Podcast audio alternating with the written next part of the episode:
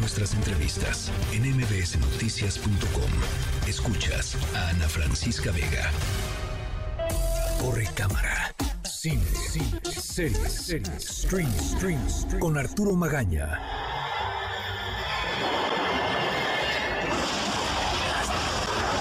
In 1999, it was voted the scariest movie of all time. It remains the most viscerally harrowing movie ever made.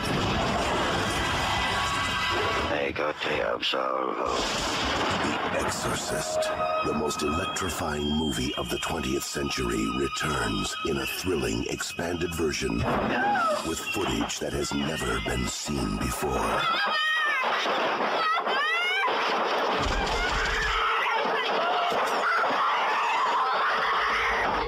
Look, your daughter doesn't say she's a demon. She says she's the devil himself. I'm telling you that that thing upstairs isn't my daughter. Now, I want you to tell me that you know for a fact that there's nothing wrong with my daughter except in her mind. You tell me you know for a fact that an exorcism wouldn't do any good. You tell me that.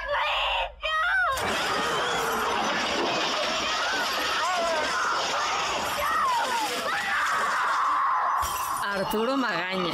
¿Cómo estás, querida Ana? Me vienes a asustar. Te vengo a asustar, eh, no con la realidad, sino con la película más aterradora de la historia. Sí. Así, sí. nada más y nada menos. Eh, les decía hace rato que tenía una confesión que hacer. Nunca la he visto. No lo puedo creer. Ni la, ni la voy a ver. O sea, este, creo que esto es lo más que he escuchado, ¿eh? Pero sabes, sabes de qué se trata. O sea, cuando escuchas esa canción, sabes que se trata del exorcista. Sí, claro, porque pues las personas que somos miedosas para las cosas del cine, eh, eh, somos miedosas y entre que nos obsesionamos y no, pero sí, pero persigues y entonces, o sea, terminas este, sabiendo, sabiendo cosas. Sí. sí, y sí. Me, me parece que eso es lo más lindo del cine, cuando traspasa la pantalla Claro. y hace que una canción como esta, que el rostro de, de Reagan poseída, ya lo asociemos con, es decir, hayas visto o no hayas visto la película, Sí. ya la traemos como en el ADN. Sí, sí, sí. eso sí, me sí, encanta. Y te persigue por las escaleras cuando bajas a la cocina y Sí, esas sí, cosas. sí, así sí, eh, para Sí.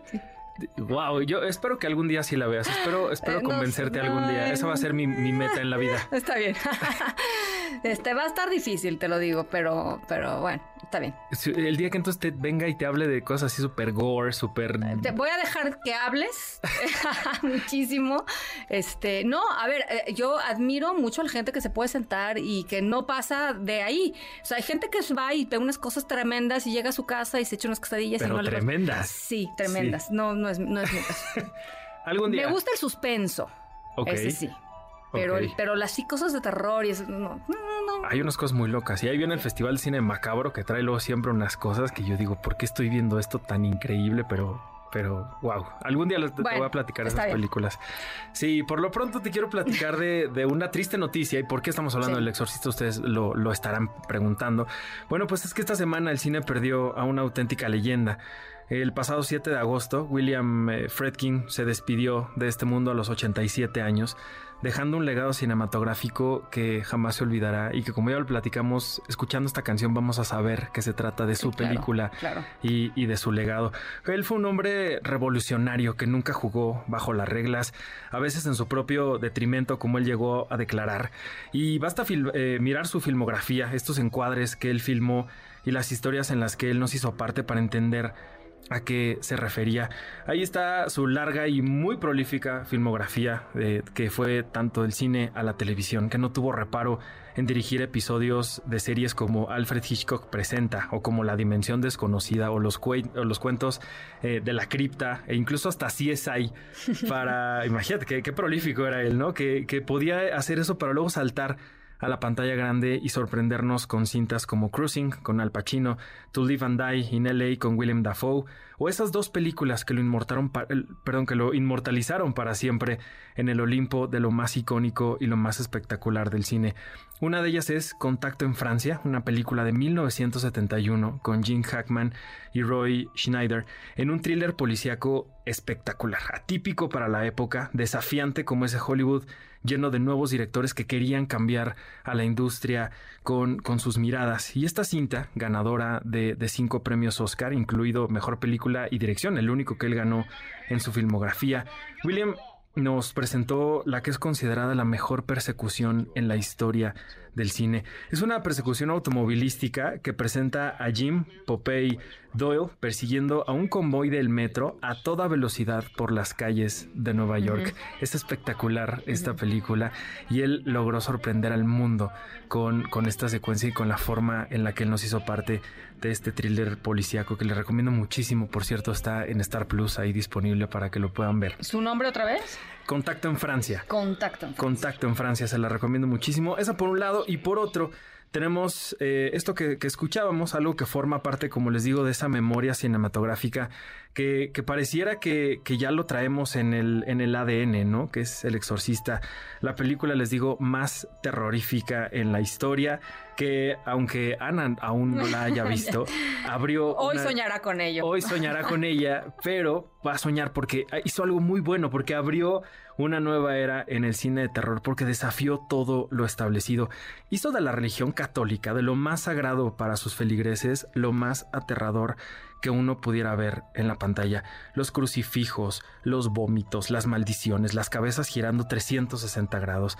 Y ese hombre frente a una calle macabra que lo ilumina eh, una ventana a él quedará por siempre en nuestra mente, sepamos o no de qué va la película cuando vemos esta imagen, cuando escuchamos esta, esta canción, cuando vemos un retrato de su protagonista, sabemos de qué película estamos hablando. Si la gente se desmayó o no en los cines cuando, cuando se estrenó por allá de 1973, si la censura o la religión quisieron impedir que llegara a la pantalla, ya nada de eso importa, porque lo que hizo William Fredrick vivirá por siempre en, sus películas, en esos saltos de fe que él dio al aventurarse a hacer películas que lograron llegar a la pantalla grande y que hoy por fortuna hacen que él y su legado vivan por siempre. Cada vez que alguien quiera ver una película que le vuele la cabeza o que, o que quiera que esa cabeza le gire 360 grados como lo hizo, como lo hizo con Reagan. Es un legado espectacular que todo lo que sea que ustedes puedan ver de este gran director